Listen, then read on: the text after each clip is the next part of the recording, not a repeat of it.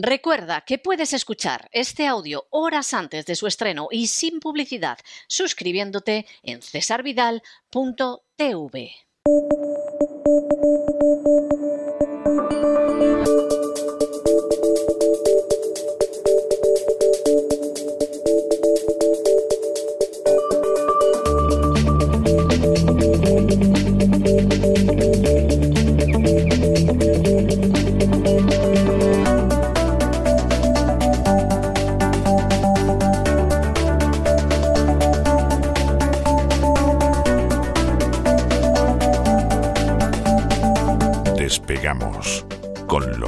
Ramírez. Corremos raudos y veloces hacia nuestro avión, atravesamos el umbral, nos tiramos en plancha sobre los asientos, nos abrochamos los cinturones, despegamos y nos vamos elevando por los aires hasta alcanzar nuestra altura y nuestra velocidad de crucero. A mi lado, don Lorenzo, don Lorenzo, como le han dejado subir en el avión con esa bombonita de gas, o sea, eh, si yo creo que esto nos va a meter en un lío, en fin, ¿qué pasa? Tan mal está lo del gas. Muy buenas noches. Buenas noches. El gas de la risa. Me parece que me voy a tener que voy a tener que subirme al avión. A mí me dejan entrar de todas maneras con lo que quiera, porque yo soy, como soy amigo de Elon Musk, de Elon Musk. Es verdad, Ya, es verdad, claro. sí, sí, sí. sí, Claro, entonces yo digo, oye, que, que vengo de parte de Musk y tal. Ahí, Por ahí cierto, cierto. por cierto que he visto, he visto algún tuit Sí, en las últimas horas Sí. felicitando a Elon Musk sí. que bueno, yo, yo creo que hay gente que ya se conserva en alcohol. ¿eh? O sea, si no, yo a esto no, les, no le encuentro una explicación. De verdad, es, es el despiste absoluto. Que bueno, Sí. el despiste lo podemos tener cualquiera. Yo sobre el mercado del salmón no tengo la menor idea, pero no se me ocurre hablar sobre él ni pontificar. Pero hay Ujú. gente que se ve que no sabe dónde tiene la mano derecha. ¿eh? Sí, además ahora como por lo visto todo el que critica a Elon Musk eh, ya es progre y está a, suel- a sueldo de Soros, de Clinton, de Obama y compañía, pues está muy bien porque así a la cuenta que tengo en rublos, pues eh, voy a poder añadir otra en dólares, que quizás sea lo, ahí lo que me sí, falta, ¿no? En euros, en fin. sí. Bueno, euro, euro, alguno hay, alguno hay, no mucho, pero alguno hay. Muy buenas noches, comenzamos nuestro vuelo, don César, cómo no, poniendo rumbo a, a la Reserva Federal, a esos dólares. Ayer concluyó su reunión de política monetaria, en la que el Consejo de Gobierno determina los tipos de interés. Finalmente se cumplió el guion al aprobarse una subida de medio punto porcentual que sitúa ahora mismo los tipos de interés en Estados Unidos entre el 0,75 y el 1%. Hoy vamos a explicar con palabras sencillas lo que esto implica, ta- tanto en el ámbito macroeconómico como también micro, es decir, en el bolsillo de todos nosotros. Hay que decir que es un incremento que no se producía desde hace más de dos décadas, a pesar de todo lo cual, pues todos coinciden en que es insuficiente para frenar la inflación. ¿no? Justo antes de comentar, de comenzar el despegamos, en, en ese pequeño chat que tengo siempre con Don Isaac, porque ustedes no lo ven, pero Don Isaac Jiménez es el que está aquí detrás a los mandos realmente de la nave. Yo en realidad no hago poca cosa. Estamos hablando en cabina, don César y yo, mientras que Don Isaac maneja la nave, y me preguntaba, dice, pero ¿cómo ha podido ser que subiendo los tipos de interés medio punto, que era algo que no se producía, insisto, desde hace más de dos décadas, las bolsas reaccionen al alza? Porque en teoría es una a ver, restricción. a ver ¿no? ¿cómo, ¿cómo ha podido ser? Bueno, pues básicamente porque los ha subido poco, don César. Es que los tenía que haber subido mucho más, ¿no? Y sobre todo en el discurso de Powell siempre está la clave, insisto, que no le dejen hablar a este hombre. Igual que Joe Biden debería de comparecer poco delante de las cámaras, sobre todo si no tiene pues eh, alguien al lado una silla de ruedas. En el caso de Jerome Powell, lo que hay que sacarlo, pero que no hable. Que no diga nada, ¿no? Como esos amigos que tenemos todos, ¿no? Que a lo mejor son guapetes y tal, pero cuando hablan ya mm, nos fastidian, nos fastidian la, la noche, ¿no? Nos fastidian el negociado, ¿no? Finalmente, en la disyuntiva entre crecimiento de la economía, es decir, crecimiento del PIB e inflación, esa disyuntiva, esa batalla que haya muerte, gana el crecimiento, pierde la inflación. Ergo, va a haber más inflación. Ergo, droga, droga, droga monetaria que permite a los grandes valores pues cerrar al alza el mercado como cerraron ayer, ¿no? Durante el primer trimestre de este año, la economía estadounidense ha caído un 1,4%, lo hemos comentado los últimos días, y esta es la razón principal que sirve a la Reserva Federal para no ir más allá en esa subida de tipo de interés, que como digo, aunque sea muy elevada, si lo comparamos con la inflación es una broma, es que la inflación está en el 8,5%. Tenemos una inflación del 8,5% y los tipos de interés están en 1%, evidentemente hay mucho camino al alza, ¿no? A ver en, la res- en las actas de la reunión, que conoceremos dentro de un par de semanas, ver quiénes estaban al lado de James Bullard, que es uno de los miembros del Consejo de Gobierno de la Reserva Federal, del Comité Federal de Mercado Abierto, que es como se llama allí, Consejo de Gobierno sería del Banco Central Europeo, allí es el Federal Open eh, Committee, el FOMC, ¿no? Market Committee. Bien, pues James Bullard es uno de los que decía que había que subirlos mínimo tres cuartos de punto, 0,75, ¿no? A ver cuántos están de su lado cuando conozcamos esas actas, eh, pues podremos eh, también pues, sacar algunas conclusiones que comentaremos aquí, ¿no? ¿Qué sucede? Que esta caída de la economía de Estados Unidos es preocupante sobre todo porque venía de crecimientos muy importantes gracias a los estímulos monetarios, precisamente a esos bajos tipos de interés y a la creación de dinero de la nada durante la pandemia, que incluyeron la creación del mayor volumen de dólares de la historia. Son cerca de 4 billions. Eh, perdón, 4 trillions, que serían 4 billones europeos. Es, es, que es algo verdaderamente increíble. Es increíble. El balance de la Reserva Federal, la Reserva Federal ha creado un montón de dinero para comprar activos, es decir, para rescatar. un, elemento de intervención, pero iba a decir de planificación soviética, es aún peor. Es crear dinero de la nada para comprarlo todo. Por eso se habla de la burbuja del todo, everything's bubble, ¿no? Todo que fundamentalmente era pues, deuda, eh, bueno, pues es una monetización de la propia deuda, el tesoro, y luego también activos hipotecarios. Ojo, hipotecas, ¿eh? metidas en sus paquetitos, estas cositas que nos enseñaron que en la crisis subprime tenían más trampas que una caja de bombas, ¿no? Bueno, pues antes de llegar a la pandemia, la Reserva Federal tenía un volumen eh, de, balance cercano a los 5 eh, trillions, 5 billones, y ahora está casi en 9. con eso lo digo todo. Eso es dinero creado de la nada que ni siquiera se crea, sino que sirve para comprar esos activos que se utilizan a sí mismos como colaterales, como garantía. Como siempre suelo comentar cuando se reúnen los banqueros centrales, las comparecencias de sus dirigentes son casi tan importantes como la decisión en sí que toman, ¿no? Y una vez más, Jerome Powell, máximo responsable de la Reserva Federal, estuvo espeso, poco claro, y al descartar que la institución pueda realizar su vida de tres cuartos de punto en el futuro, pues dio aliento a aquellos que consideran que esa droga monetaria se va a mantener durante unos meses más. Por lo menos durante dos o tres meses más. Vamos a tener un cierto periodo de gracia, entre comillas, en esta ola se está acercando esta ola a la playa, pero todavía hay algunos surferos que están encima y esos surferos son mm, pues los BlackRock, los JP Morgan, los grandes bancos de inversión, los que están recibiendo fundamentalmente la tela de la Fed y que además pues tienen muchos productos en los cuales invierten pequeños ahorradores que piensan que esto no se va a acabar nunca. La playa llega, señores. La playa al final llega, las olas no son eternas. Aunque a los bancos centrales les encante esto, ¿no? Entonces, Wall Street lleva meses en un contexto bajista. Solo hay que ver el Nasdaq, el SP500 para verlo. Abril ha mostrado importantes correcciones que podrían repetirse en el futuro, pero ayer por la tarde hubo fiesta en Wall Street, después de escuchar a Jerome, ¿no? Antes de esa reunión, una de las especulaciones que más repetían eh, los analistas de cara a este encuentro era la posibilidad de que Powell confirmase el inicio del proceso de reducción de balance, algo que ha hecho, ¿no? Como digo, son casi 9 billones de dólares tras crecer 4 eh, billones desde que empezó la crisis. Siempre, si me están escuchando en Estados Unidos, sería trillion, porque allí la nomenclatura es distinta. ¿no? Ahora toca desprenderse esos activos, es decir, venderlos. Esos bonos y cédulas hipotecarias que tienes ahí guardados y que has comprado con dinero falso, es que esto es lo realmente importante. No es falso porque son ellos los que deciden qué dinero no es falso, ¿no? Qué dinero es de curso forzoso. Pero en términos puros, es un dinero falso porque se crea para comprar un activo, es decir, no hay una contraprestación ahí ninguna. Ni siquiera lo estás creando para pagar a alguien por trabajar. ¿Mm? Entonces, todos estos bonos y cédulas hipotecarias van a salir al mercado y van a salir a lo bestia. Entonces, a partir de junio, apúntense junio, por eso digo dos, tres meses de... Empieza la Reserva Federal a sacar todo ese papel al mercado. Y al principio lo hará poquito a poco, 47 mil millones de dólares cada mes. Pero poco a poco irá incrementándose y a partir de septiembre, ahí ya estará vendiendo casi 100 mil millones de dólares al mes de esta deuda, ¿no? Y el objetivo es que se vaya reduciendo el balance en un billón de dólares al año, un trillón de dólares al año. Esto es justo lo contrario que el plan de expansión cuantitativa. Pero totalmente, pero totalmente. ¿Eh? Entonces, esto es una. Venga, vamos a drenar liquidez del sistema. ¿Mm? Eso significa. ¿Qué significa para todos nosotros? Un mayor endurecimiento del precio del dinero. A mí no me gusta llamar al tipo de interés precio del dinero, pero entiendo que es el consenso en este caso económico, de la teoría económica.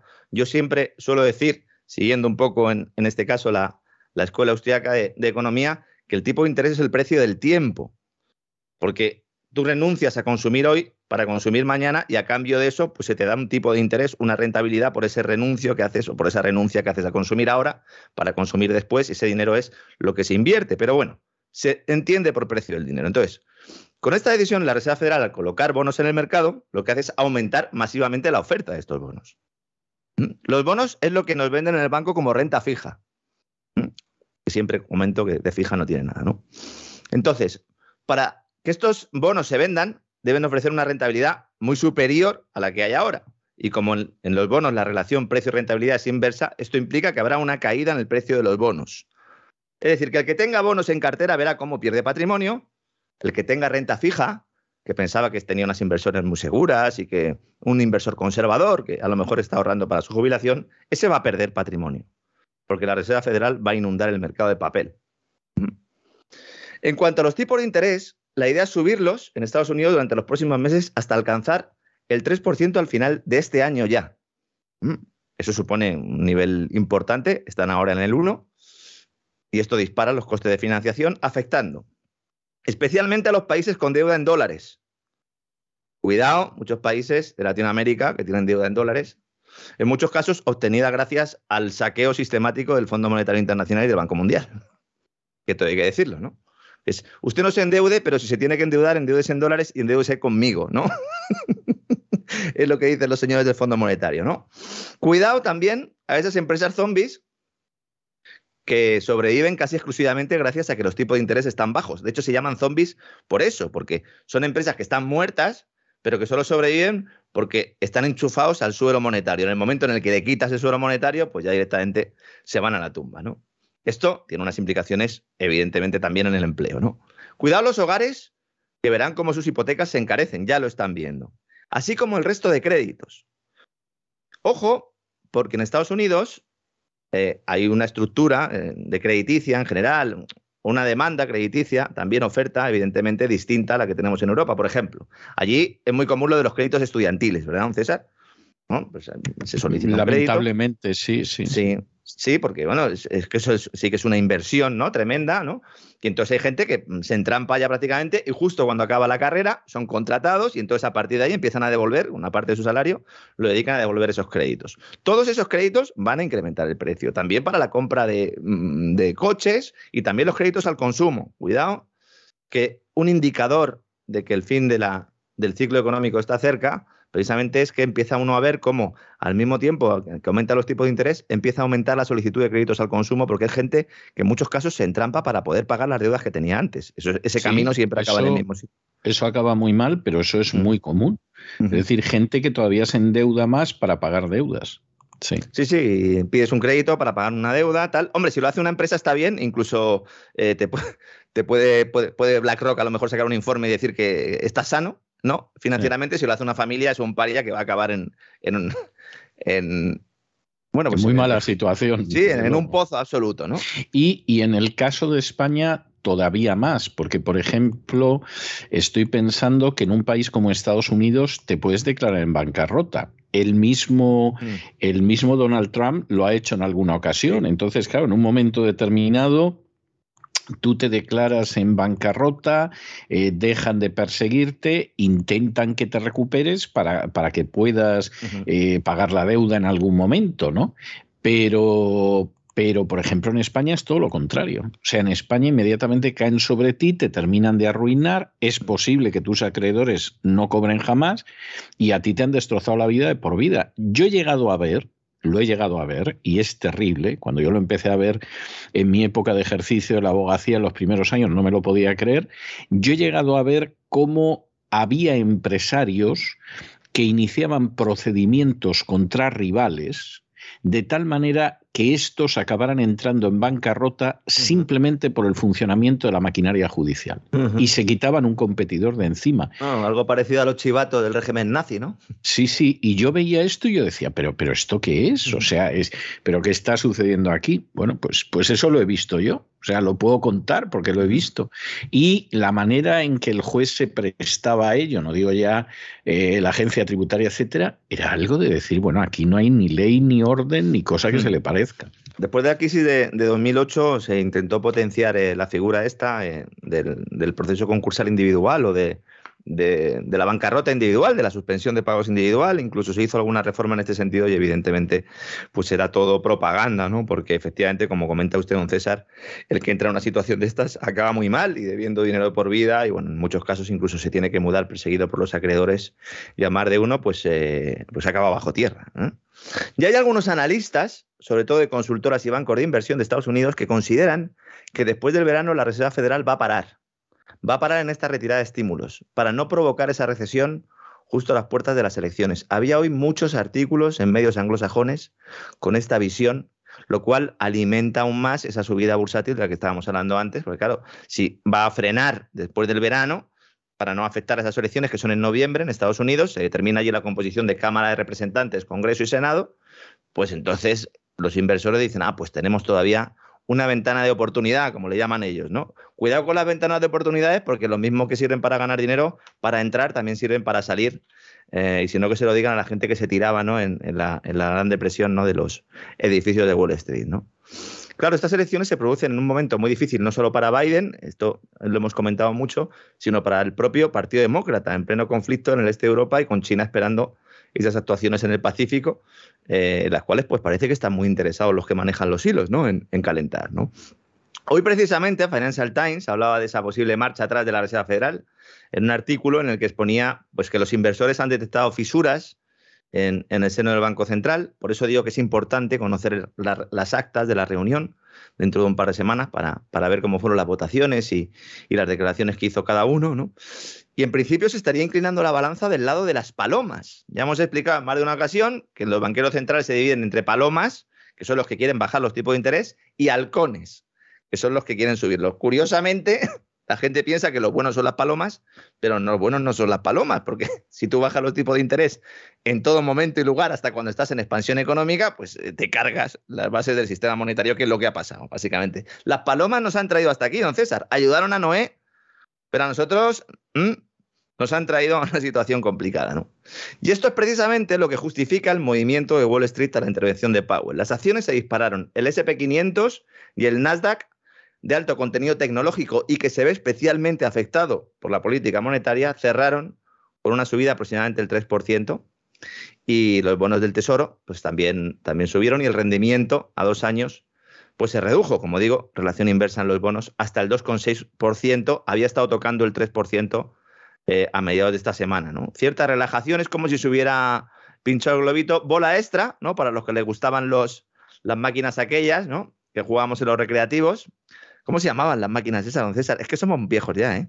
¿Cómo se llamaban? Yo, yo me acuerdo. máquinas del millón se llamaban, ¿no? En inglés se llamaba pinball, pero yo siempre las conocí como las máquinas. Eso es. O sea, no, recuerdo. Claro, claro. Eh, eh, pinball se llamaban en inglés. y sé que se llamaban pinball porque la primera ópera rock que hubo, que si yo no me equivoco se llamaba Tommy, tenía un número que se llamaba El Rey del Pinball, que era un tipo que estaba con la máquina. Pero, pero yo recuerdo haberlos llamado siempre las máquinas. O sea, no. ir, a donde las máquinas, ¿no? Usted de billar no era. ¿De billares no era usted o sí? No, no, yo nunca fui de billar, no, no, no, no, en absoluto. Pero, pero las máquinas en verano, en verano, y por eso de que te daban una peseta para que te estuvieras quieto y todo lo demás, y entonces mientras los mayores se tomaban un cafetito o una cañita tan a gusto eh, al lado de la playa, un, tú le dabas a la máquina. Un cinzano, en aquella época. Un cinzano también, sí. Yo recuerdo un verano en el grado de Gandía que llegué a tener una notable habilidad con la máquina hasta tal punto ¿Ah, de que me daban una peseta y ya dominaba de tal manera la máquina que iba ganando jugadas y jugadas hasta la hora de la comida. O sea, entre la playa y la hora de la comida había por ahí una hora de aperitivo y, entonces yo llegué a eso, a, echar la peseta y me iban saliendo unas partidas tras otras hasta que nos íbamos, ¿no? O sea que ahora había, no creo yo que eso lo pueda recuperar. ¿eh? En mi época había gente que incluso le metía viajes a la máquina para, para mover la bola, entonces ya saltaba el tilt, saltaba la falta. Efectivamente, cuando ¿Eh? movías la máquina, efectivamente saltaba, ponía y entonces se fastidiaba el invento. O sea, tenías que tener una habilidad para moverte tremenda. Pero yo recuerdo, recuerdo un par de veranos de haber jugado con una peseta, pero vamos horas, porque iba ganando partidas continuamente. Pues aquí se ¿Qué conocían tiempos como... aquellos, por ¿Qué Dios, qué tiempos, tiempos qué tiempos? Aquí se conocían como máquinas del millón, ahora serían las máquinas del trillón, ¿no? Porque claro, con toda la inflación que ha habido desde entonces se podrían llamar máquinas, las trillion machines, ¿no? Bueno, Nathan Sheets, economista jefe mundial de Citigroup y ex subsecretario del Tesoro estadounidense, es decir, un tipo que no es que esté en la pomada, es el que hace los botes, dice, no creo que si se compara con otras reuniones de la Reserva Federal o con la retórica de la Reserva Federal a lo largo del tiempo, esta haya sido una Fed dovis, es decir, una Fed de palomas. Dice, pero si se compara con algunas de las expectativas del mercado y algunas de las preocupaciones que había en el mismo, no fue tan hawkish, no fue tan halcón como algunos temían. El resumen es perfecto. Es perfecto. Powell también dijo que seguramente la Reserva Federal subirá los tipos por encima de la tasa neutral si la inflación se desboca. Y aquí es que me tengo que reír. Vamos a ver, ¿qué es esto de la tasa neutral, del tipo de interés neutral? Es tan fácil de explicar como imposible de calcular. Es el tipo de interés que habría si no existieran bancos centrales. Es decir, un tipo de interés de mercado. Pues eso, eso está bien, como, como, como concepto está bien, Claro. ¿no? Pero, pero yo no sé eso cómo se calcula. Claro, es que no se puede. No se puede saber cuál es, porque eso implicaría cerrar el Banco Central y permitir que el tipo de interés fuera resultado de oferta y de demanda. Y eso, claro, ningún gobierno lo quiere. Denme la posibilidad de manipular una, una moneda y gobernar el mundo, ¿no? De eso se trata, precisamente ese- esa gran estafa del sistema monetario y financiero mundial, ¿no? Entonces hay que establecerlo desde arriba. Es planificación, ingeniería social pura y dura. ¿Y esto cómo se hace? Pues se hace con fórmulas matemáticas de difícil justificación o acudiendo al oráculo. En esta ocasión es un, método que es una mezcla de ambos, porque siempre hay un componente oráculo, siempre hay alguien, ¿no? alguna, alguna institución, alguna persona en concreto, algún exgobernador que determina, ¿no? le llaman por teléfono, llaman al grupo de los 30, que es cómo se hace esto, el famoso Group of 30, famoso para nuestros suscriptores, sobre todo de cesarvidal.tv, hablamos de ellos en, el Gran Reseteo, en el programa de Gran Reseteo, si no busquen información sobre el grupo de los 30 y verán ahí que son los que dirigen realmente el cotarro monetario global, ¿no? Entonces, claro, en cuanto a las cifras, ellos dicen que podría estar entre el 2% y el 3%, ¿eh? cuando la inflación está en el 2%. Por eso dicen, bueno, pues una inflación del 2%, la tasa natural es del 2%, política neutral, ni echamos droga o ponemos droga en la máquina, ni tampoco la, retiramos, ¿no? Pero algunos economistas sostienen que ahora estaríamos en una tasa neutral cerca del 5%, lo cual implicaría que hay que subir los tipos de interés por encima del 5% para empezar a hablar de tasa neutral. Fíjense a qué distancia estamos. Estamos en el 1% ¿m? en Estados Unidos. En Europa en el cero. ¿eh? En el cero. Más cosas. Esta subida de tipos también aporta fortaleza al dólar, aunque ayer cayera un poco por todas estas razones que estoy comentando, pero es una subida de tipo de interés al fin y al cabo. Y entonces, aunque pierda poder adquisitivo a marchas forzadas, el dólar, al compararlo con el resto de divisas, es el campeón. Especialmente si nos fijamos en su relación con el euro, que eh, va cuesta abajo sin frenos. Es que va camino de la paridad, algo que era impensable hace unos años. ¿no? He leído por ahí que esto no había sucedido en el último siglo. Hombre, el euro, el euro lleva desde el año 2000, ¿no? No lleva tanto, Claro, ¿eh? no lleva tanto. En el último siglo, evidentemente, esto no pudo Claro. suceder. O sea, no, no, o sea, tampoco es eso, pero en fin. Claro, luego dicen que nosotros no venimos arriba, ¿no? Pero bueno, en cuanto al rublo, ya no solo ha recuperado el terreno perdido, don César, desde el inicio de la guerra de Ucrania, sino que está mucho mejor que antes del inicio. Y aquí la razón es doble.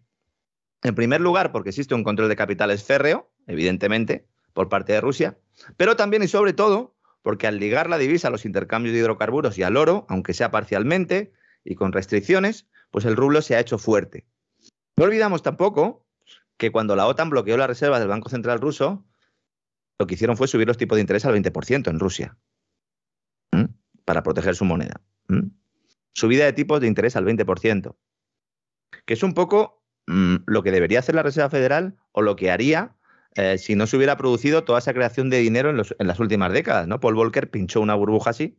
Lo que pasa es que esta burbuja es espectacular, es que solo hace falta ver esa subida del balance de la Reserva Federal y poner el gráfico al mismo tiempo que el SP500 o que el Nasdaq, ¿no? Está claro que hay una correlación directa, ¿no? Hay informes que dicen incluso que el 60% de la subida del SP y del Nasdaq en los últimos 20 años corresponden estrictamente a esa droga monetaria.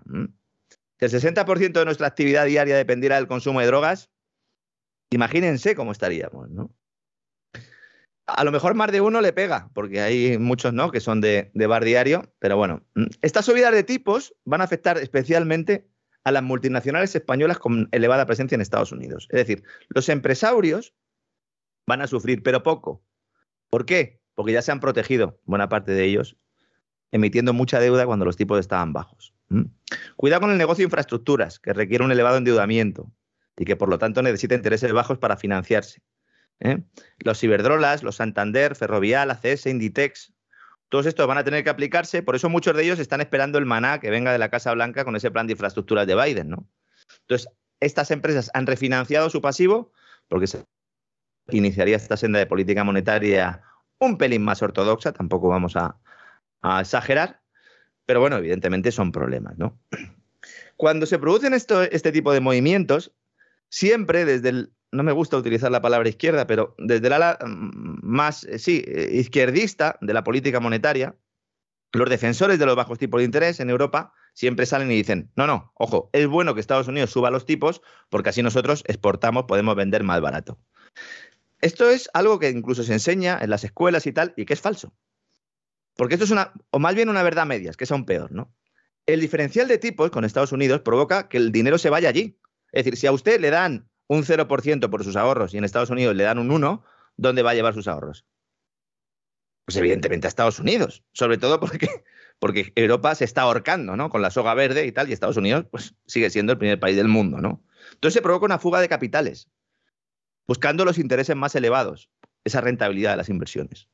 De esta manera, cada vez va a haber menos fondos dispuestos a invertir en euros que es justo lo que anticipó BlackRock en uno de sus informes, al que usted le dedicó una editorial y que analizamos aquí, en el Despegamos. ¿Recuerda, don César, que decía, eh, desaconsejamos invertir perfectamente, sí. sí, sí, sí. Claro, claro, pues ese es el tema. ¿no? Ahí ya se planteaba una huida de la eurozona por parte de los capitales globales. Mm. Eso no quiere decir que no vayan a seguir comprando a precio de saldo, lo harán, pero en términos de volúmenes globales, como digo, hay un trasvase. Nos exporta a Estados Unidos la inflación a cambio de que nosotros le exportemos el capital. Eso es subir los tipos de interés. Defensores de la teoría monetaria moderna, que ni es monetaria ni es moderna y de teoría tiene bastante poco. ¿Mm, señores? ¿Qué va a hacer el Banco Central Europeo? Estará pensando mucha gente. Se habla de la segunda mitad del año para que empiece la subida, pero aún a no ser que pasara algún acontecimiento, no sé, que la inflación se fuera al 15 o alguna barbaridad de estas, eh, no va a subir mucho los tipos de interés del Banco Central Europeo, lo subirá hasta el 0,5% mm, en mejor de los casos. ¿eh? Una reunión un cuartito de punto, otra reunión un cuartito de punto y ahí se quedarían, que estaría muy lejos de ese 3% de tipo de interés que tendría Estados Unidos al final de año. Esto implica, eh, pues, pérdida, como digo, de valor del euro respecto al dólar. Y si el euro se deprecia, entonces, ¿qué pasa? Pues que los europeos perdemos poder adquisitivo aún más, tendremos que pagar más por las importaciones. Y aquí viene la madre del cordero. ¿Cuál es el problema ahora mismo de suministro global? ¿Qué es lo que falta? ¿Energía? ¿Materias primas? ¿Tenemos nosotros en Europa de esto? No. ¿Por qué? Porque no hemos querido tenerlo, porque solo los franceses han mantenido las centrales nucleares, porque hemos cerrado nuestras minas de carbón. Muy bien, entonces ¿qué hay que comprárselas al extranjero. ¿Y cómo se paga esto? En dólares y en rublos. Ahora también en rublos, ¿verdad? ¿Mm? Pero el rublo se está reforzando también, porque hay que ver también la gráfica con respecto al euro. Eso es el remate, ¿eh? o sea, sinceramente es el remate, es de esas cosas que dices, pero bueno, esto a qué juegan, ¿no? Entonces ya no es que esté aumentando el precio en los mercados internacionales de las materias primas, sino que nosotros, europeos, vamos a tener que pagar más por esas materias primas. Es decir, poco a poco iremos viendo cómo ese precio en euros va escalando, aunque en dólares a lo mejor no tanto. ¿no? Cuidado con el coste de crédito, especialmente para los hogares, evidentemente, y las pymes. Porque claro, los empresarios se han refinanciado a tipo de interés irrisorios porque estaban los bancos supuesto, comprando. Por supuesto. Pero ¿qué pasa con el que tenía ahí un pequeño establecimiento comercial y ahora va al banco a que le renueven la línea de crédito? Para empezar, a lo mejor va al banco y la sucursal está cerrada, como conozco varios casos en, los últimos días, no porque haya habido un cierre masivo, sino porque directamente pues, se ha fusionado con otra entidad, como en el caso de CaixaBank y Bankia, y están cerrando oficinas a mansalva. Recordemos que según un informe de JP Morgan, que ya hemos citado aquí varias veces, para 2030 van a haber desaparecido el 70% de las oficinas bancarias en España. Siete de cada diez. Como decía el sindicalista aquel, la tendencia está ahí, ¿no? evidentemente, ¿no? Claro, estas pymes, entonces, ¿qué hacen? Cada vez tienen menos oficinas, cada vez hay menos entidades, con lo cual hay menos competencia. Si además hay un contexto alcista de tipo de interés, el que pueda refinanciar ya y no lo haya hecho va a tener que pagar bastante más, ¿no? Pero bastante más. Ahora, aquí la clave es saber qué parte de la inflación que tiene que ver con esa desglobalización va a pesar en el futuro. Si los problemas en las cadenas de suministro continúan, si se siguen planteando embargos a productores cuyas materias primas necesitamos, porque ahora es Rusia, pero puede ser otro país, si se parte el mundo en dos, reduciendo los mercados a los que podemos eh, eh, adquirir bienes y servicios, entonces la inflación se va a ir tan alta que va a obligar a la Reserva Federal y sobre todo al Banco Central Europeo a actuar de forma más agresiva. Y eso acentuaría todos los elementos que estamos exponiendo hoy aquí y lo quieren evitar como sea. Es decir, están a los mandos del volante, del, camión, ¿no? Acercándose al precipicio, al precipicio no se atreven a frenar. No se atreven a frenar. Entonces, están dejando que el, programa, el problema se vaya enquistando acudiendo o utilizando algo que es un elemento psicológico que nunca he terminado de entender bien y que existe, porque he hablado con algunos de los responsables que han estado, sobre todo después de que hayan estado, no cuando eran responsables de bancos centrales y tal, y siempre les pregunto lo mismo, y ellos consideran, hay un punto mágico, porque ellos llega un momento en el que esperan que la cosa se solucione sola. Que esto tendría también para un estudio, ¿no? El sociológico y psicológico de esta gente, ¿no? Llega un momento en el que dicen, bueno, a ver si esto se arregla solo, ¿no? A ver si hay un cisne blanco en este caso que nos ayude, ¿no? En lugar de un cisne negro, ¿no? Pues no lo veo yo, ¿eh? No, a mí esto me da más miedo siempre, porque digo, bueno, tenemos a un loco a los mandos. Pues sí, efectivamente, ¿no? Y dejamos a los bancos centrales de Europa y Estados Unidos para fijarnos en el ruso. Quiero hablar también de esto, que ha evitado una suspensión de pagos in extremis, una vez más, cumpliendo con sus acreedores, a pesar de que Occidente no le permite acceder a sus reservas denominadas en dólares, en euros y en oro. Al menos el que está fuera de sus fronteras, ¿no? Aquí el problema es que se está intentando forzar a un default, a una suspensión de pagos rusa, a pesar de que el Kremlin no solo quiere pagar, sino que de momento puede. Aunque nos están diciendo todo lo contrario, ¿no? Nos están diciendo, no, no, Rusia ha suspendido pagos. Es falso. De hecho, es que hay acreedores, bancos principalmente, que acaban de recibir 650 millones de dólares por dos bonos que vencían ahora. Concreto ayer. ¿De dónde ha sacado los dólares? Pues mire, don César, no lo sé. no sé de dónde los ha sacado, porque tiene congelado todo, todas las cuentas que tiene fuera de, Estados Unidos, bueno, fuera de Rusia, perdón. Hace poco, en Estados Unidos, el Tesoro bloqueó los pagos de las cuentas estadounidenses que, que, se realizaban a través de uno de los bancos de inversión norteamericanos y no puede acceder a su dinero ahí tampoco, a no ser, la única opción que veo yo es que alguien haya pagado los hidrocarburos en dólares y por lo tanto tenga esos dólares, o bien es que, es que esa es una posibilidad, o que tenga localizados los dólares en bancos que no son ni de Estados Unidos ni de la Unión Europea. Eso es. E-, ¿Este dinero ha, podido, venir de China? Ha podido venir de China. Ha podido venir de India. También ha podido es, que, es que esta es la, historia. Es de, vamos a ver, eh, yo comprendo, porque creo que hay razones objetivas para ello, yo comprendo que Estados Unidos se sienta muy importante. Creo que hay razones más que justificadas para ello. Puedo comprender que la Unión Europea se sienta muy importante, todo eso es cierto. Pero hombre, no son todo el mundo, ni siquiera la mayoría del mundo, ni el mundo se acaba con ellos. O sea, esa es la realidad. Entonces, cuando de pronto digan, ah, pues no le vamos a dejar comer en nuestros restaurantes y va a morir de hambre. ¿Pero cómo se va a morir de hambre si hay un montón de restaurantes más? Y no sabemos si a lo mejor hasta mejores. Entonces, claro, tú piensas, ah, el dinero ¿dónde lo va a tener? En nuestros bancos. Pues sí, en vuestros bancos tiene dinero. Pero ese dinero puede estar en los sitios más diversos. Además, en este caso es hacer de la necesidad de virtud, porque aquí eh, eh, todos ganan en, esas operaciones, excepto Europa, eh, Estados Unidos sí gana, excepto Europa. ¿no? Sí, hay gente que está comentando algunas informaciones que están saliendo en, las últimas horas diciendo que hay buques de petroleros rusos que están dando vueltas alrededor del mundo porque no tienen clientes a quien comprarles, ¿no? Pues esto es una verdad a medias. Esto, hay buques siempre que les sucede este tipo de cosas. Se hicieron muy famosos eh, cuando, la, cuando la pandemia, ¿verdad? Porque no podían atracar en los puertos, porque el precio de los futuros se estaba hundiendo y nadie quería ni siquiera almacenarlo, pero hay varios, varias, eh, eh, o varios elementos que hay que tener en cuenta. Uno, buena parte de este petróleo se está vendiendo en negro. Cuando uno le hace a alguien un bloqueo, un embargo, se pone a vender el petróleo en negro. Totalmente. Negro. Se llaman barcos fantasmas, buques fantasmas, que van por ahí con petróleo, nadie sabe quién son, es petróleo ruso, ¿eh? que estamos comprando Occidente. ¿no? ¿Y ¿En qué se está pagando? Pues está pagando en dólares y se está pagando en euros. Luego hay otro elemento también. Al tener oro, China, eh, perdón, Rusia puede pedir liquidez a China, a India o a quien sea, de forma también soterrada, evidentemente, poniendo ese oro como aval y que le den liquidez en dólares o en la moneda que sea. Además, hay una negociación bilateral ahora entre India y Rusia para que India compre el petróleo ruso a 70 dólares el barril. ¿Se lo va a vender Rusia? Evidentemente. claro. ¿Por, qué? Pues porque Rusia está produciendo.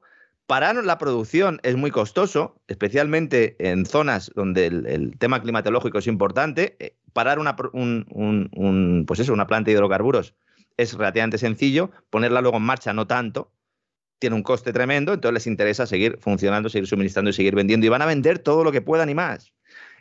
Es, más, es que muchas veces la gente no se da cuenta. Dicen, ahora viene el verano. Aunque venga el verano, van a comprar todo el que puedan para tenerlo almacenado si estamos en un entorno alcista de materias primas como estamos. ¿no? Entonces, con respecto al default de Rusia, las principales cámaras de compensación internacionales, que son al final entre bancos los que hacen las operaciones, es decir, el dinero no viaja, han recibido y procesado los pagos de los bonos en euros rusos con vencimiento en 2022 y 2042 hace pocos días. Entonces, no ha suspendido pagos. ¿Mm? Es importante. En el caso de que haya un default, de que efectivamente no pueda hacer frente a alguno de estos vencimientos, esto no implicaría en realidad muchos cambios para Rusia a corto plazo porque ya ha sido expulsada del sistema financiero occidental. Claro. Ya ha sido puesto ahí como el paria al que hay que derribar. Su aislamiento es evidente. Estamos diciendo que está vendiendo hidrocarburos en negro, pues más aislamiento que ese. Además, el hecho de que fuera una suspensión de pago forzada por las sanciones, por no permitirle acceder a su dinero, esto sienta un precedente en el resto del mundo y cuidado con los futuros default de otros bancos centrales que temerán sufrir el mismo castigo y esto es un elemento catalizador de ese nuevo sistema monetario mundial en el que el dólar y el euro irán perdiendo posiciones. Primero el euro, pero luego al final el dólar también.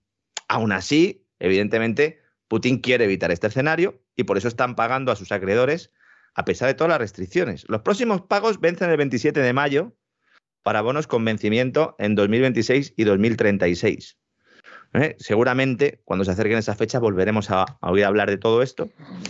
Hace un par de días, eh, eh, el diario El Economista en un artículo citaba al jefe de análisis de Morgan Stanley, que lo explicaba muy bien, y le decía, a diferencia de los bonos en cuestión, estos que se han pagado ahora, los términos contractuales de esa, deuda que vence el 27 de mayo, pues eh, son distintos y potencialmente le dan a Rusia otras opciones si no puede pagar usando las rutas habituales porque no pueda emplearlas, ¿no? Porque incluso los contratos en los contratos se estipula el uso de rublos como último recurso. Es decir, no va a haber un impago tampoco el 27 de mayo. Y el bono de 2026, determinado en dólares, también permite el pago en euros, en francos suizos o en libras. Recordemos que Rusia tiene euros. ¿Por qué? Porque las empresas occidentales y europeas están pagando euros en esas cuentas especial de Gazprom Bank, que luego son pues, transformadas a rublos.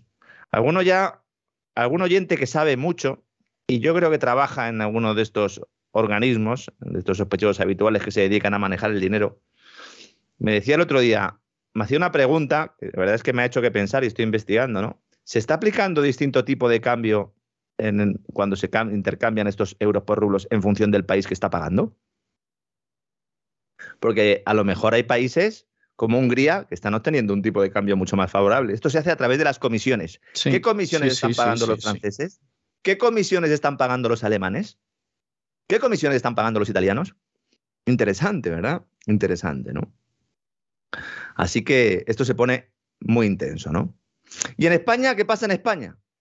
En España ahora mismo hay una situación con el tema de la energía que está todo el mundo también, eh, yo creo que medio ocultando y que creo que debemos comentar aquí, aunque mañana eh, lo voy a publicar eh, la historia completa ¿no? en, el diario Mercados por si alguien quiere ir a los datos concretos que le sirvan también pues, para, sacar sus propias perspectivas y sus propias estimaciones. ¿no? Ahora mismo en España nos sobra gas. Nos sobra gas. Bueno, ¿qué, cosas, ¿qué cosas nos pasan? No les dé usted titulares porque va a ver usted cómo lo sacan inmediatamente, como por primera vez, por primera vez en España nos sobra gas. Ayer lo hicieron, ¿eh? Ayer ayer eh, mm, debo de tener oyentes ¿no? en, bastantes periódicos económicos españoles, porque ayer dos cosas que solo, que solo hayamos comentado nosotros han salido publicadas en prensa. Bueno, pues lo celebro, ¿no? Al final la gente se entera de las cosas. Lo único, pues citar la fuente, ¿no? Lo mismo que hago yo. Pero bueno, da igual, sí da igual. Si al final nuestros oyentes eh, saben quiénes somos, ¿no? Vamos a ver, ahora mismo en España está llegando más gas que el que se consume. Vía Argelia y vía gas natural licuado. Es decir, a España le sobra el gas. ¿Y qué está haciendo España? Pues lo que debería hacer sería pues, utilizarlo para incrementar sus reservas. Recordemos que ha dicho la Unión Europea que para el próximo invierno hay que tener en reservas entre un 80 y un 90% de la capacidad total cubierta con reservas para tener un invierno con garantías. En España están en el 67%, ¿eh? según datos de Nagas del lunes pasado, 67%. Muy bien. ¿Qué está haciendo España con ese gas? Tanto las operadoras del sistema como el propio gobierno. Se lo están dando a los franceses. En lugar de rellenar nuestros almacenamientos subterráneos, se lo estamos dando a los franceses. ¿Por qué? Pues por pasta. Básicamente por pasta. Esto ya debería hacernos pensar, ¿no? Y de, bueno, ¿y cómo puede ser esto? ¿Cómo puede ser que.? Bueno, pues porque a esto solo les interesa eso. Solo les interesa el dinero. Nos dijeron en octubre del año pasado, cuando se cierra el gasoducto del Magreb, por aquel conflicto entre Marruecos y Argelia, motivan ese, ese cierre de una de las de los dos tubos que nos unían con Argelia, el del Magreb vía Marruecos, es decir, sale de Argelia, pasa por Marruecos y llegaba a España, nos cierran uno de los tubos y nos dicen, no se preocupen, porque lo que vamos a hacer es incrementar el caudal del otro gasoducto, el del Medgaz, para que cubra por completo todo lo que perdíamos con el Magreb. Bien, esto no solo no se ha realizado, sino que estamos recibiendo ahora mismo la mitad del gas de Argelia de lo que recibíamos hace un año. La mitad. Un periódico económico hoy ha dicho que el 25%. No, es la mitad. Pero, pero tenemos de sobra. Es que tenemos de sobra. Pero la cuestión es, si estamos recibiendo menos de Argelia de verdad, es que, miren, me río por no llorar, don Lorenzo. Se lo digo, alguno, se lo digo de todo corazón. ¿eh? Alguno en su casa estará diciendo, pero como que de sobra, pero si a mí lo único que hacen es subirme el precio. Claro, claro, a ustedes le seguirán subiendo el precio. Le dirán aquello de que los contratos están firmados desde hace mucho tiempo, etcétera, etcétera. Pero a mí lo que, lo que ya me ha enervado del todo, ¿no? Y me demuestra el saqueo que se está realizando aquí. Cuando uno entra en los datos y ve esa caída del gas de Argelia, ve que se ha disparado la compra de gas natural licuado el que llegan buques metaneros a las plantas regasificadoras, que es un 40% más caro. Es decir, estoy comprándole menos gas al, que me lo vende barato y se lo estoy comprando al caro. ¿El caro quién es? Estados Unidos. Esto es, es un saqueo institucionalizado. Un saqueo espectacular. Y no solo eso, no solo lo compro un 40% más caro, sino que encima se lo vendo a los franceses con descuento. Es que, don César, un plan sin fisuras. Un plan sin fisuras.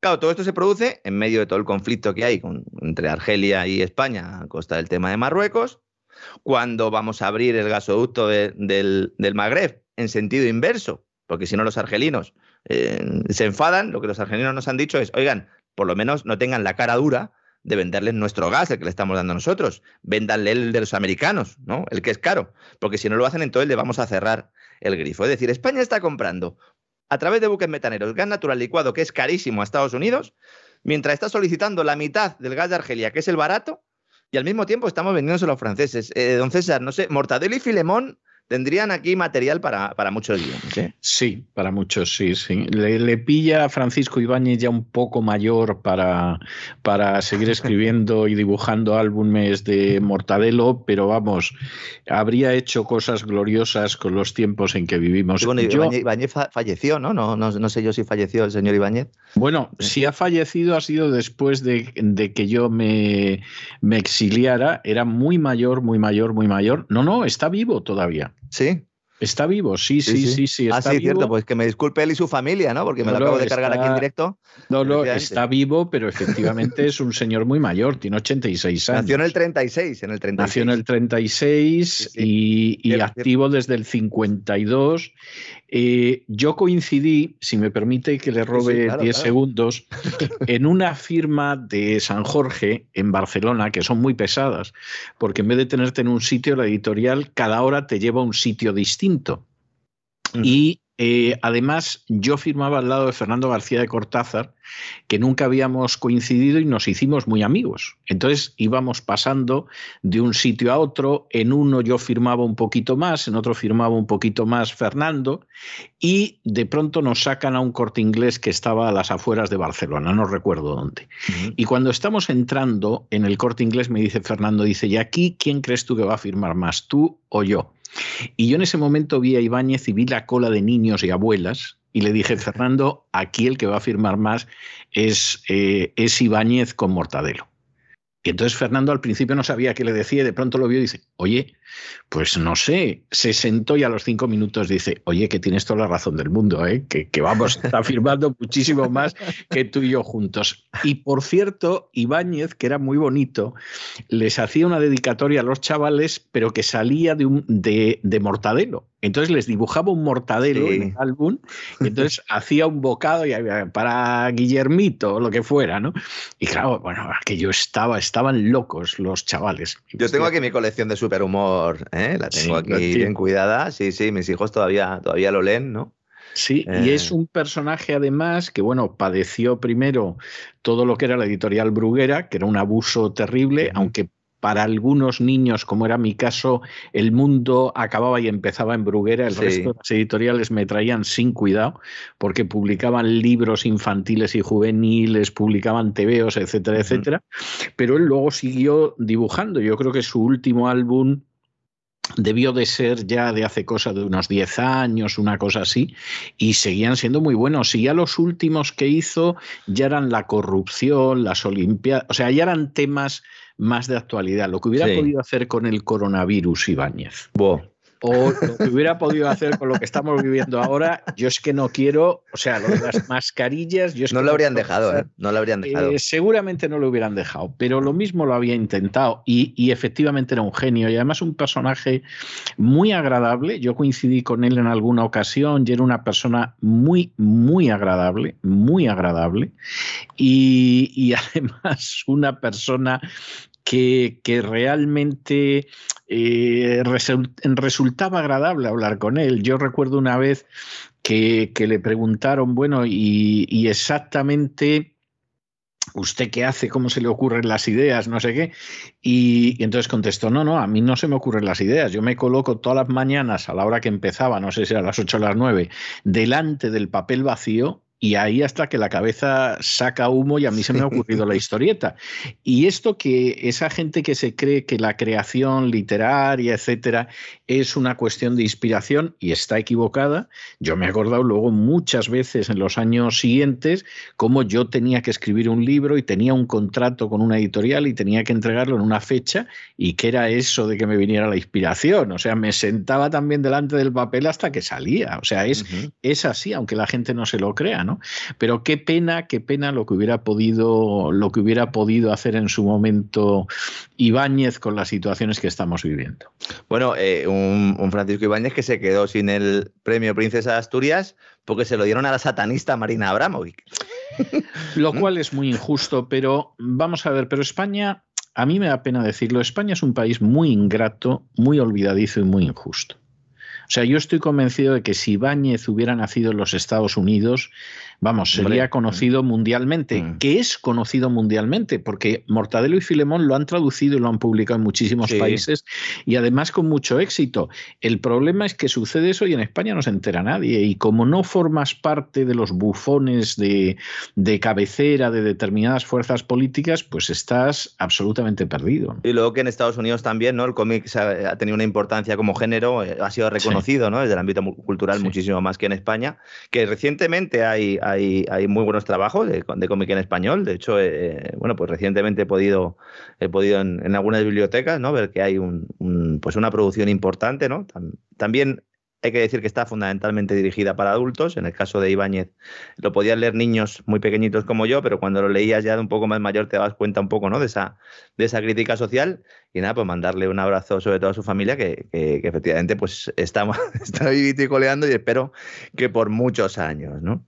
Bueno, termina, que sí. terminando un poco el tema de la energía, hoy la, OPEP, eh, la OPEP Plus, es decir, Arabia Saudí y Rusia, han acordado seguir aumentando la producción de petróleo al mismo nivel prácticamente que tenían establecido, eh, esos 430.000 barriles por día, con lo cual no hay novedades en esta materia, pero en lo que sí hay novedades es en el Banco Santander y sobre todo en los antiguos accionistas del Banco Popular, porque la justicia europea, don César, ha decidido dar ya por fin carpetazo a todo esto, dan la razón a Ana Patricia Botín, y libera al Santander de indemnizar a los antiguos accionistas del Banco Popular por la caída y posterior eh, compra mm, de la entidad por parte del Banco Santander. Santander ha ganado la batalla, mm, por si alguno tenía alguna duda de que esto fuera a ser así.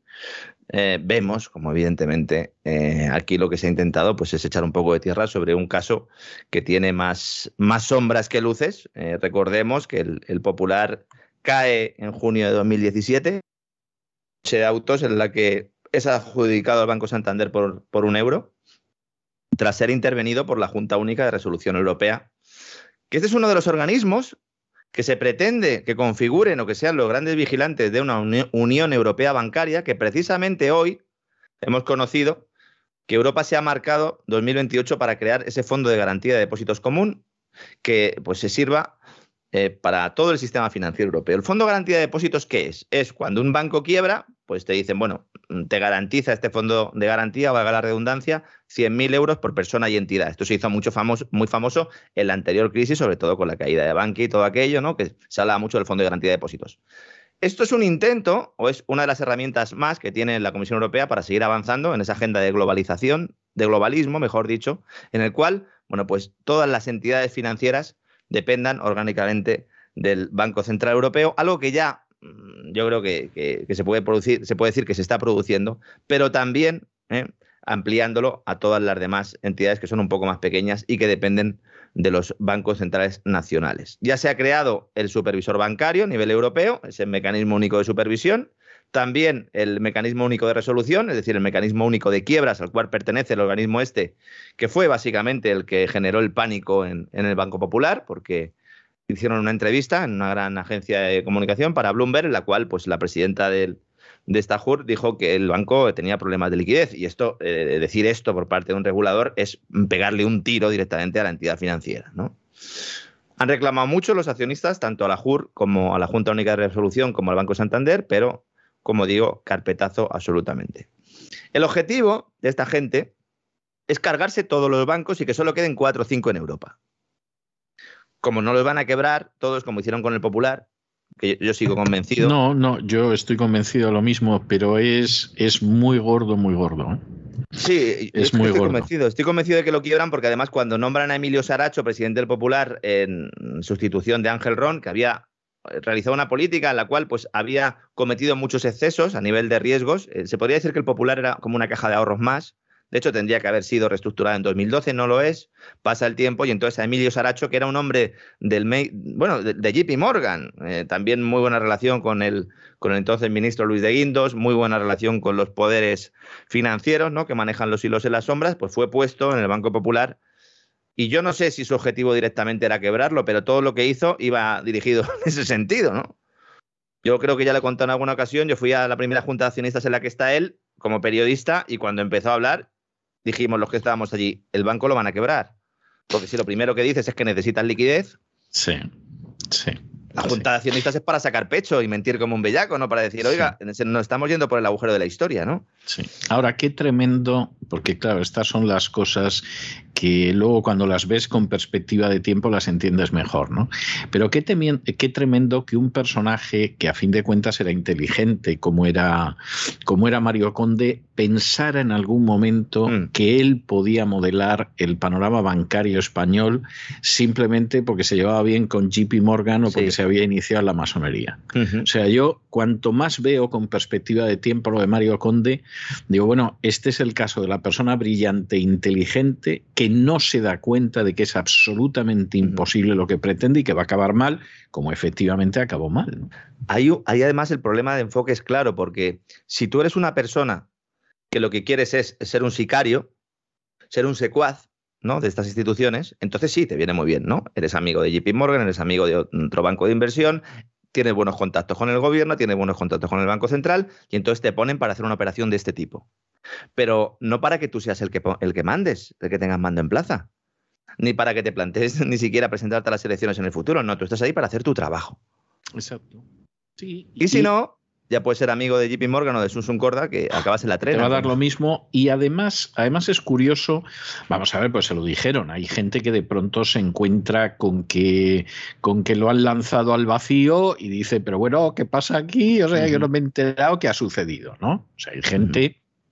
Que efectivamente le pasa eso, pero no, en su caso... Y se hace papa de mérito a lo mejor, ¿no? Y no, le avisaron y además de, que efectivamente le avisaron, pues también le dijeron, oye, que es que el gobierno, el gobierno seguramente obedeciendo órdenes superiores, pero bueno, en cualquier caso, que el gobierno es el que en estos momentos está juntando unos bancos con otros, haciendo esto por aquí, esto por allá, etcétera, etcétera, etcétera entonces, vamos, ni se te pase por la cabeza que tú vas a dedicarte a hacer operaciones bancarias y a crear el gran banco y tal, pues no te lo vamos a consentir. Es decir, eso lo va a hacer el gobierno. Y lo del eh, libre mercado y todo lo demás nos lo pasamos por las narices. Esa es la realidad. Entonces, entonces claro, eh, Mario Conde creyó que no creyó que podía no hacerlo y le salió, vamos, la torta le costó, pero vamos, la panadería entera. Esto también forma parte de lo que comentábamos al principio, esa fijación de la tasa neutral del tipo de interés, es decir, no hay mercado. Eh, en el sistema financiero no hay mercado, por mucho que la gente piense que sí, no hay mercado. Y las decisiones de, fusión, de concentración, de consolidación, como le gusta decir a ellos, ¿no? de integración de entidades financieras, se realizan desde el regulador. Es más, es que en el caso del popular, una vez que ya se pone en marcha el sistema, sale el sistema de quiebra. Básicamente, cuando la JUR dice en esa entrevista de Bloomberg, el, que Koenig, se llamaba la, señora, decide ¿no? Eh, iniciar ese, eh, pues esa huida de depósitos que al final acaba en un problema de liquidez y el Banco Central Europeo le cierra la ventanilla eh, de emergencia, la, ventanilla de liquidez de emergencia, Lela, que se llama. Es el Banco de España el que empieza a llamar por teléfono a presidentes de entidades para decirle, oye, ¿te quedas con el popular? Te quedas con el popular y al final de todo el proceso, Sabadell, BBVA y Santander son los que llegan. Sabadell se retira y BBVA en el último momento, Francisco González, se da un paso atrás. Francisco González, imputado por el caso Villarejo, eh, se ha opuesto a muchas de las políticas que se han adoptado de Moncloa, tanto del PP como del Partido, eh, del Partido Socialista. Y a pesar de las fechorías que haya podido hacer, eso ya lo tendrán que determinar los jueces, eh, tiene cierto sentido eh, que haya sido él el único que se senta en el banquillo ahí. ¿eh? También tiene cierto sentido, hay que decirlo, ¿no? En fin, en cualquiera de los casos es que el sistema de libre mercado en multitud de ocasiones tiene de libre mercado nada, nombre, nada, o sea, nada, en absoluto. ¿Cuál es el objetivo aquí ahora? Que queden cuatro o cinco bancos en toda Europa. Sí.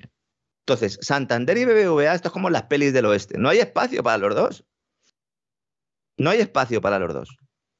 ¿Quién va a ser el que se coma al otro? Pues es evidente. Es evidente. La BVA, BVA está imputado, BVA Carlos Torres no lo puede ver nadie, el regulador quiere cargárselo, además tiene eh, de consejero delegado al turco Erdogan, hemos explicado aquí los problemas que tiene BVA desde hace mucho tiempo y Santander es el que tiene, el casi ungido, ¿verdad? Para ser el, banco español por antonomasia. Entonces, eh, yo creo que a largo plazo la fusión de BVA y Santander, de la que siempre se ha hablado, yo creo que se producirá. ¿Eh? y seguramente cuando se produzca BBVA no será un igual que el Santander, sino que será adquirido, no sé si por un euro, pero seguramente que, a largo plazo eh, eh, se lo coma, el pez grande se come al chico, especialmente si tienes de tu lado a, los sospechosos habituales y a los reguladores, ¿no, César? Efectivamente. Sí, sí, yo cuando me acuerdo una vez una entrevista que le hacían a Chomsky, no recuerdo sobre qué era la entrevista, pero en un momento determinado le preguntaron por el sistema de libre mercado.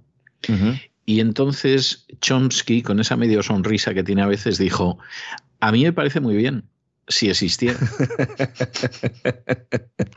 sí, sí, Lo cual era, era una respuesta tremenda, pero no era en absoluto disparatada, ¿no? O sea, eh, o sea, ¿no? Si a mí como idea me parece fantástica, el problema es que yo el libre mercado no lo veo por ningún sitio. Sí, sí, sí, estamos hablando del, precio determinante de una economía que no se fija eh, eh, o no lo fija la oferta y la demanda y luego además pues estamos hablando aquí todos los días de cómo estos sospechosos habituales eh, pues utilizan todas sus estratagemas, algunas legales, otras ilegales, que acaban siendo legales a largo plazo también, ¿no? Todo hay que decirlo, ¿no?